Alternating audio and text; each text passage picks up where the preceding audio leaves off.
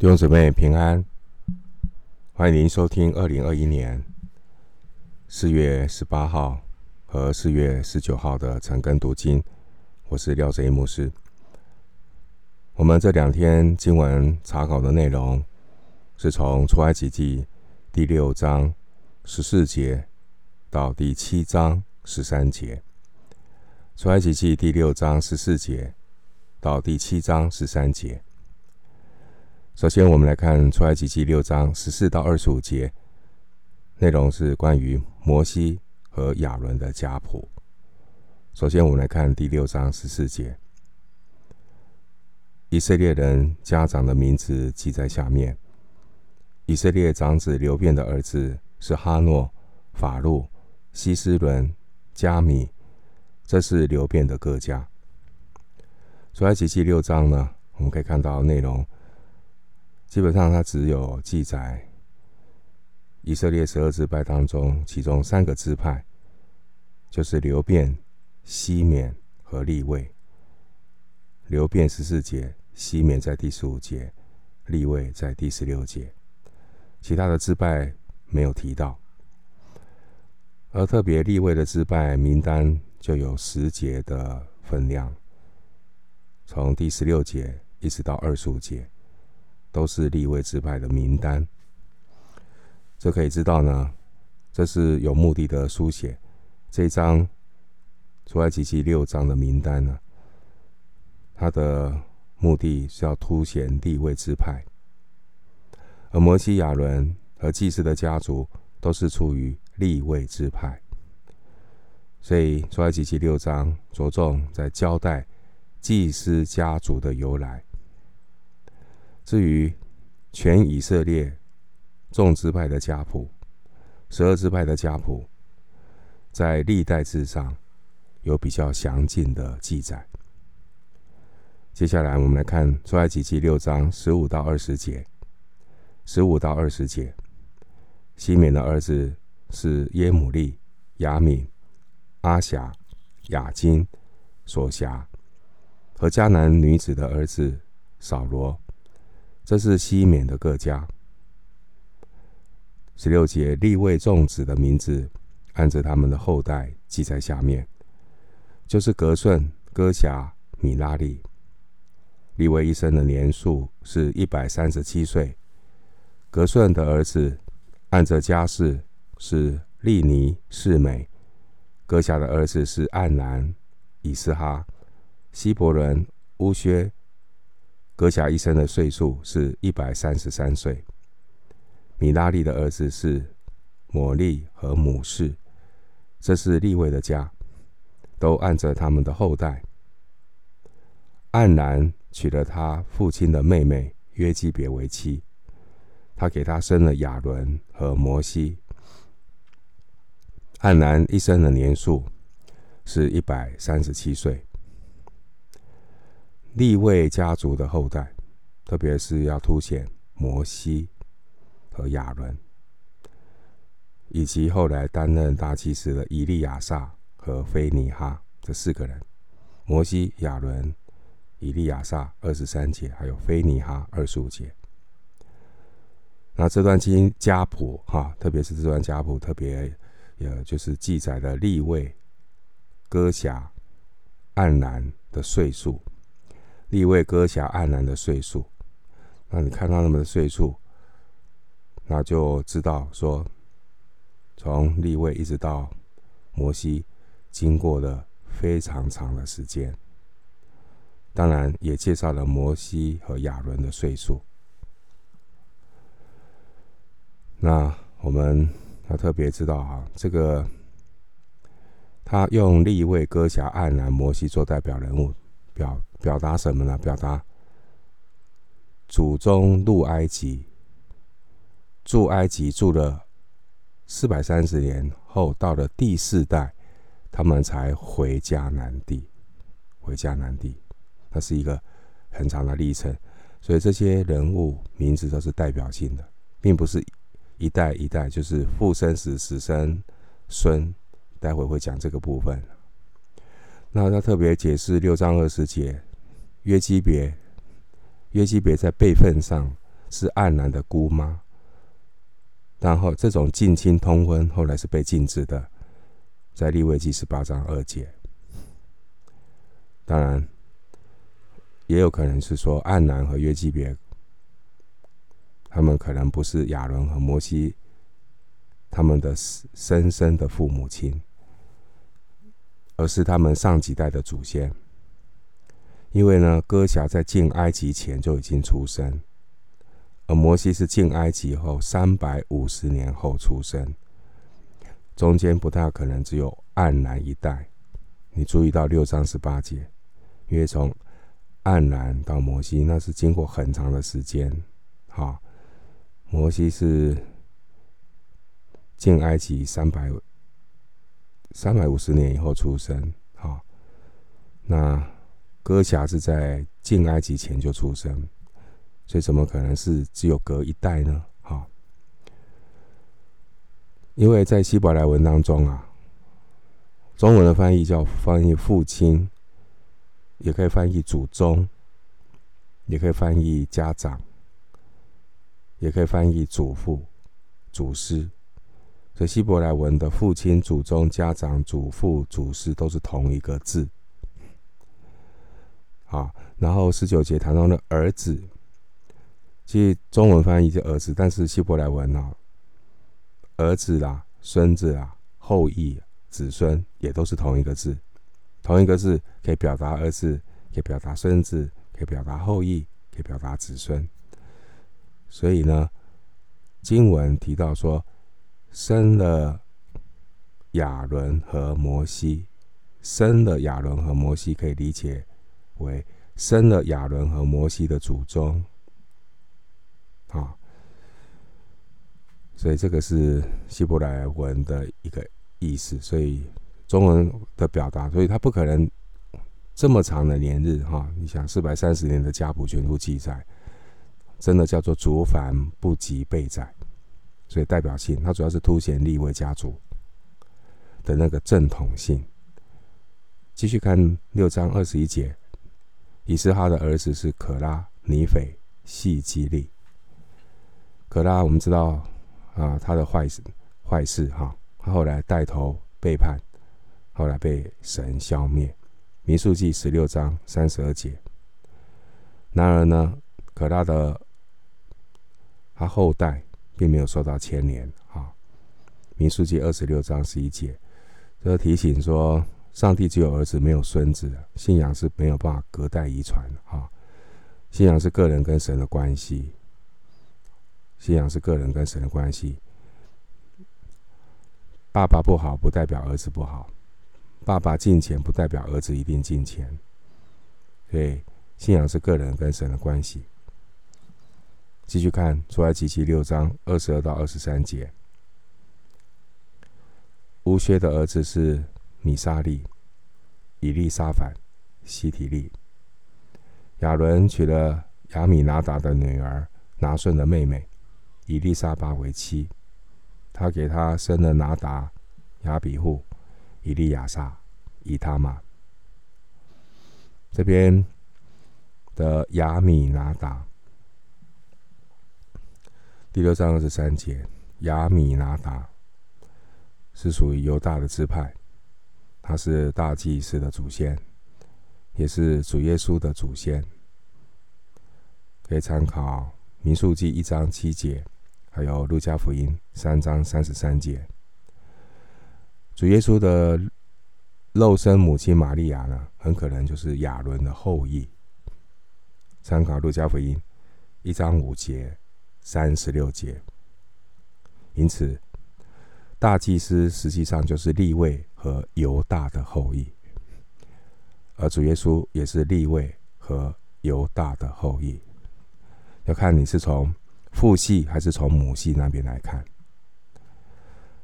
继续我们看出埃及记六章二十四到二十五节，可拉的儿子是亚希、以利那、迦拿、亚比亚撒，这是可拉的各家。亚伦的儿子。以利亚撒娶了普铁的一个女儿为妻，他给他生了非尼哈。这是利未人的家长，都按着他们的家。那从亚伦到以利亚撒到菲尼哈，就是三代的祭大祭司，三代的大祭司。好，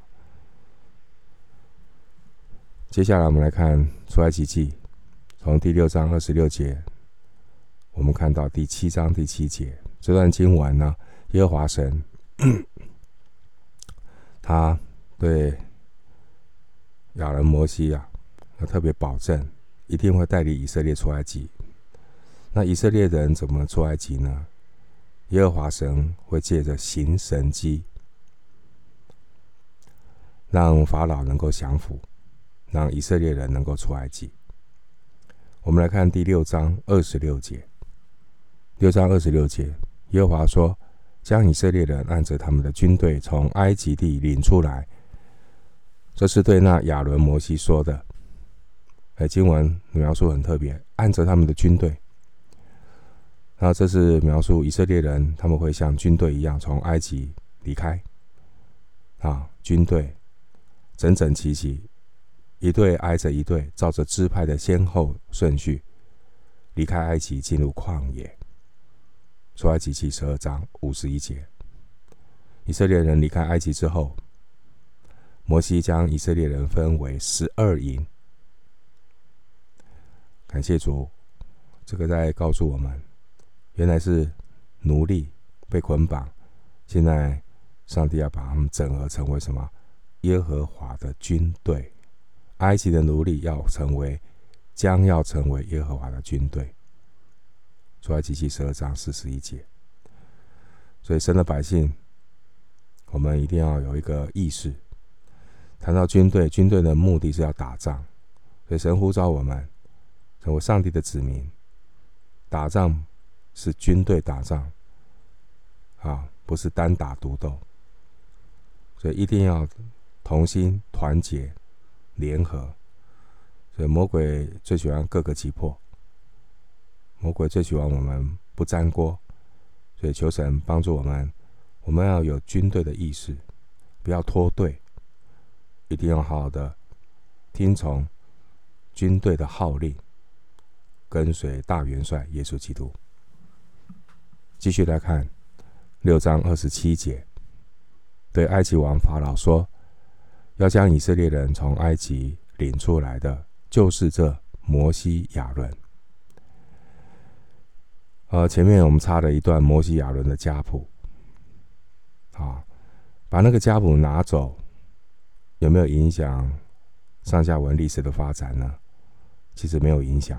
那为什么要插家谱？插入这段家谱，其实是上帝的用心良苦啊！上帝其实是要鼓励摩西啊。其实摩西之前看到喷了一鼻子灰，对不对？两面不是人，法老拒绝，以色列人怪罪，两面不是人啊。那这个时候他是灰心失望。就在这个时候，上帝不急着告诉摩西：“你要。”鼓励啊，加油啊！我们很多常会讲一些隔靴搔痒的话，加油加油！我也知道要加油啊，那怎么加油？上帝真的很有智慧啊！上帝有让他回溯，让他看到家谱，好，插入个家谱，特意是要告诉他，告诉这个摩西、亚伦，也是坚定他们的心。啊，这边说。对埃及法老说：“将以色列人从埃及领出来的，就是这摩西亚伦。这摩西亚伦是祭司的家谱，但同时也是提醒他们：你有这个光辉的主历史，对不对？过去你的光辉的历史，不管是从血统来看，从你的背景、成长的背景来看，摩西可以很不可一世哎，啊，血统哇！”利未家族的血统，那他的这个学历背景，埃及王宫的学历背景，那特别这边提到这摩西亚伦，提醒了摩西亚人虽然有这个显赫的过去哈家世背景，其实他们和其他以色列人一样，都是普通人，会会会不会灰心？会，会不会软弱？会。灰心软弱的时候，人就很容易看环境，就很容易陷入看环境的愚昧哈。上帝既然呼召摩西亚人，神呼召人不是看你的软弱，看你你的有限，神还是以恩典和大能来带领我们，那我们可以跟上上帝的旨意，那我们可以进入神的荣耀。继续来看出来，出埃及二十八章，呃，六章，抱歉，六章二十八节到三十节。六章二十八节到三十节，当耶和华在埃及地对摩西说话的日子，他向摩西说：“我是耶和华，我对你说的一切话，你都要告诉埃及王法老。”摩西在耶和华面前说：“看哪，我是拙口笨舌的人。”法老怎肯听我呢？前面上帝已经讲得非常的清楚啊。那现在二十九节，二十九节，耶和华神怎么说？我对你说的一切话，你都要告诉埃及王法老。我对你说的话，你都要告诉埃及王法老。所以你说的话不是你自己怎么想怎么说就怎么说，是说我对你说的话。说我对你说的话，摩西只要忠实的传达神的话，他不需要有多好的口才。然而，摩西因为前面有挫折的阴影啊，人在挫折、灰心的时候，很容易看自己，很容易就纠结，不纠结自己的软弱，纠结自己的拙口笨舌。摩西啊。到这个时刻还不明白，真正拯救以色列人的不是依靠口才，乃是依靠神的话。参考出埃及记十五章二十六节，神的话会带出神大能的手，大能的手。六章一节，所以代表呢，神呢的呼召拣选是没有后悔的，因为神是自有永有的神，即便摩西会软弱。上帝不是根据我们的愚昧软弱来对待我们，神乃是按着他的定义，将不配的人带进得胜和荣耀里面。接下来，我们来思想四月十九号，四月十九号的经文内容。我们继续来看出埃及记，我们看第七章。一到七节，接续上一段的经文，耶和华神，他要借着神迹，保证以色列人会出埃及。我们来看第七章一到二节，耶和华对摩西说：“我使你在法老面前代替神，你的哥哥亚伦是替你说话的。凡我所吩咐你的，你都要说。你的哥哥亚伦。”要对法老说：“容以色列人出他的地。”前面六章三十节，我们看到摩西啊，很软弱哈，软弱的人、灰心的人，很容易又看自己啊，他认为自己是拙口笨舌的人，他认为啊，法老不可能再听我的话。但是前面提到，拯救以色列人，并不是靠人的口才，而是依靠神的话。出埃及记十五章二十六节。摩西需要做的就是凭信心，毫无保留的接受神的话，也要毫无保留的发表神的话。凡我所吩咐你的，你都要说。有没有看到第二节？七章二节，凡我所吩咐你的，你都要说，不能加添，不能减少。这是很重要的态度。并且你看到七章一节怎么说？七章一节，耶和华对摩西说：“我使你在法老面前代替神。我使你在法老面前代替神。原文的意思就是我使你在法老面前被看为神，被看为神。法呃，摩西他要再去见法老，其实会很忐忑哈，啊，也是冒着生命的危险。”但是他只要相信神，不必害怕王的愤怒。希伯来书十一章二十七节，相信神，不必害怕王的愤怒，勇敢的站在法老面前。当他能够这样做的时候，表达他是接受了神的话。所以，一个人有没有真正的相信神的话，从行动看出来。很多人根本就是听到为什么不行动？因为他不相信神的话，他信心没有跟上的，所以那个叫自欺欺罔自己。啊，听到不行道，会归于虚空。所以行动很重要。所以当摩西愿意。鼓起勇气去站在法老面前，是摩尔陈述是代表他对神的话，他接受了。但接受的过程，心里还是会忐忑啊。那神会保守啊，所以一个人接受神的话，他就有上帝同在的权柄。神的权柄就能够借着一个接受神的话、付出行动的人表达出来。法老将要在摩西的身上遇见神的权柄。当他遇见神的权柄的时候，不敢对他轻举妄动。而那个遇见神的神的权柄，就是他会行神迹。神迹的目的就是印证所讲的道。神迹的目的是印证所讲的道，主角是神的话，神迹是配角。继续来看出埃及记七章三节：我要使法老的心刚硬，也要在埃及地多行神迹奇事。神说到做到，说话的神是有权柄的神，有权柄行神迹奇事。那你看到第上七章三节说：“我要使法老的心刚硬。”其实这句话的意思是神任凭法老的心刚硬。前面四章二十一节有提到，其实是任凭法老心刚硬。法老呢是自己先刚硬，神。再使他的心刚硬，任凭他刚硬。啊，那神任凭法老的心刚硬，就可以为了是什么目的呢？可以在埃及地多行神迹奇事，就是因为心刚硬，所以透过神迹奇事，啊，要败坏埃及一切的神。哦，这这个目的很重要。那个神奇骑士不只是是。对法老也是要败坏埃及一切的神，因为埃及人什么都拜，啊，拜拜尼罗河，拜青蛙，拜这些受造物。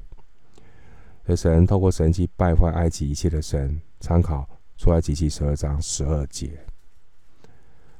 神多行神奇奇事的目的，也是要让埃及人和以色列人认识他是耶和华，他是耶和华。参考七章五节、十七节，出埃及记十章二节，还有十四章四节，还有十八节，目的是要让埃及人、以色列人认识他是耶和华，不仅认识，而且神的名义会传遍天下。出埃及记九章十六节，继续看出埃及记七章四到五节，但法老必不听你们。我要伸手重重的刑罚埃及，将我的军队以色列民从埃及地领出来。我伸手攻击埃及，将以色列人从他们中间领出来的时候，埃及人就要知道我是耶和华。上帝再次的告诉摩西啊，第四节，他法老必不听你们。要让摩西不要误以为哈，神的权柄一出来。神迹一出来，事情就会照人的想法成就，不是这样子的。神的道路高过人的道路。法老刚硬，也是要服在神的权柄之下，目的是要成就神的旨意。即便是好事多磨，这个磨磨我们的态度，磨我们的很多的老我。所以重点不只是要成就事情，重点是要好事多磨我们这个人，让我们信心的杂质被淬炼，有单纯的信心依靠神。另外一方面，我们看到法老啊，其实法老是自认为是至高太阳神之子啊，他是太阳神的儿子，所以口出狂言。啊，前面五章二节，我们知道法老怎么说？耶和华是谁？我不认识耶和华啊。然后他自己认为啊，如果以色列人的神是耶和华，那以色列人现在是我的奴隶啊，所以我拜的太阳神肯定比耶和华大。所以上帝就用大能让埃及人，包括法老知道我是耶和华。上帝拯救以色列人的过程当中，同时也是向埃及人见证谁才是全能独一的神。继续看七章六节，七章六节，摩西亚伦这样行，耶和华怎样吩咐他们，他们就照样行了。哦，摩西终于懂了，摩西终于领会了神的心意，他不再纠结自己的左口笨舌，现在就是耶和华怎么吩咐，他就怎么做。这是单纯，我们只要肯。单单的做神话语的出口，顺服神，不要再看自己的不够，不要再看环境的挑战，单单的顺服神，神的权柄，神的同在，就会在我们身上彰显出来。继续看出埃及记七章七节，七章七节，摩西亚伦与法老说话的时候，摩西八十岁，亚伦八十三岁。摩西一生活了一百二十岁，一百二十岁啊。第一个四十年，摩西在埃及，他的自我认知是“我能，我能”，所以神不能用他。摩西第二个四十年，人在米甸，他自我的认知是“我不能”，神也不能用他。现在迈入摩西第三个四十年。摩西不再看自己的能力，不再靠自己的感觉，而是单单在神的话语里面顺信靠顺服，对准神的话，在神的话语里面信靠顺服，单单的做神话语的出口。神说什么，他就说什么；神要他做什么，他就做什么。而这样的摩西，神才能够用他，他才能够经历神。在神凡事都能。继续来看七章八到九节，好事多磨啊！法老心刚硬，不信神，不听摩西。先看七章八到九节，耶和华晓諭摩西、亚伦说：“法老若对你们说，你们行见神奇事吧，你就吩咐亚伦说，把杖丢在法老面前，使杖变作蛇。”那这个蛇原文的意思，也可以翻译成龙、海怪啊，呃，又可以被翻译成大蛇，不是一般的蛇，或是可以翻译成大鱼啊，就是一些怪物哈。古代的埃及神话当中，许多的那种神明是以蛇的形象出现。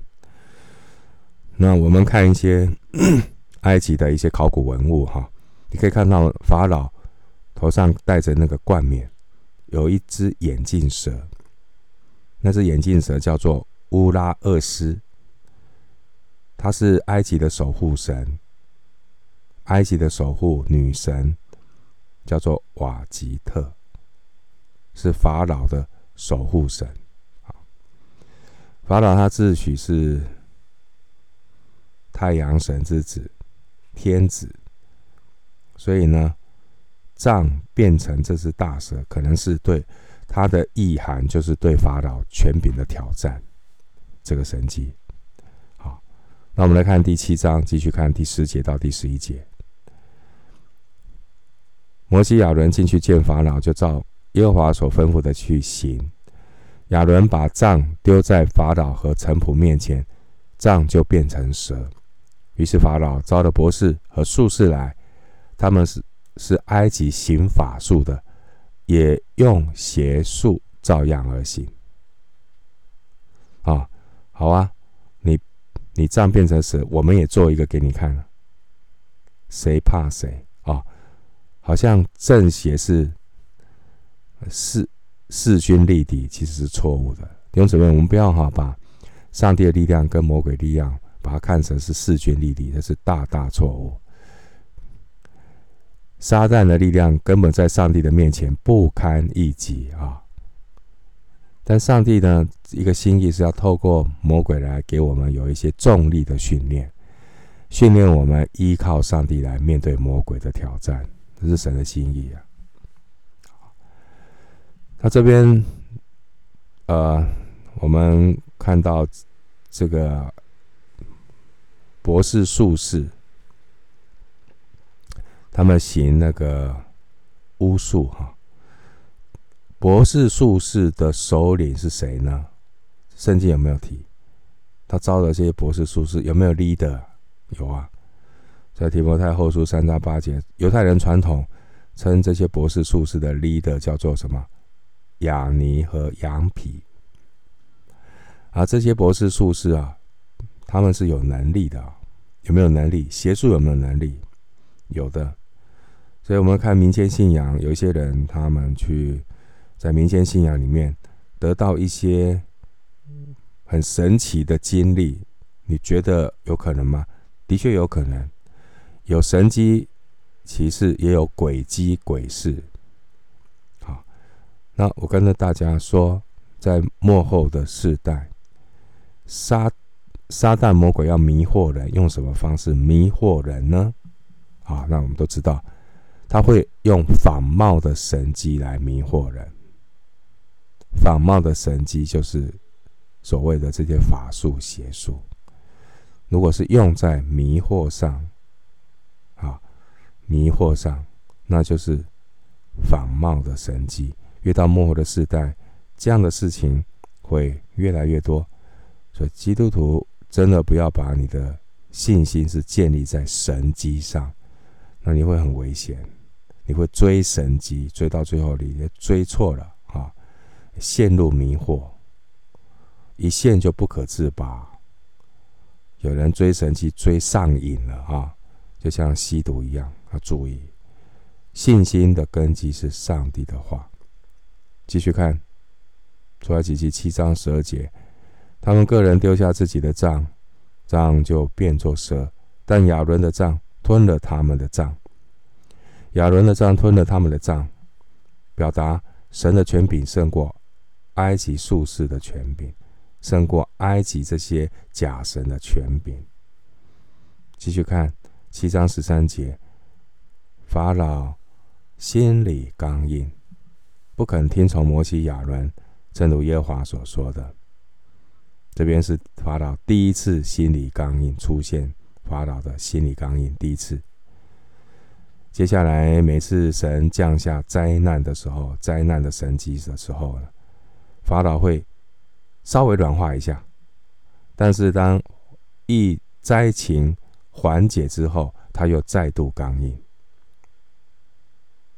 人的心呢，就是屡次的刚硬，屡次的抗拒神。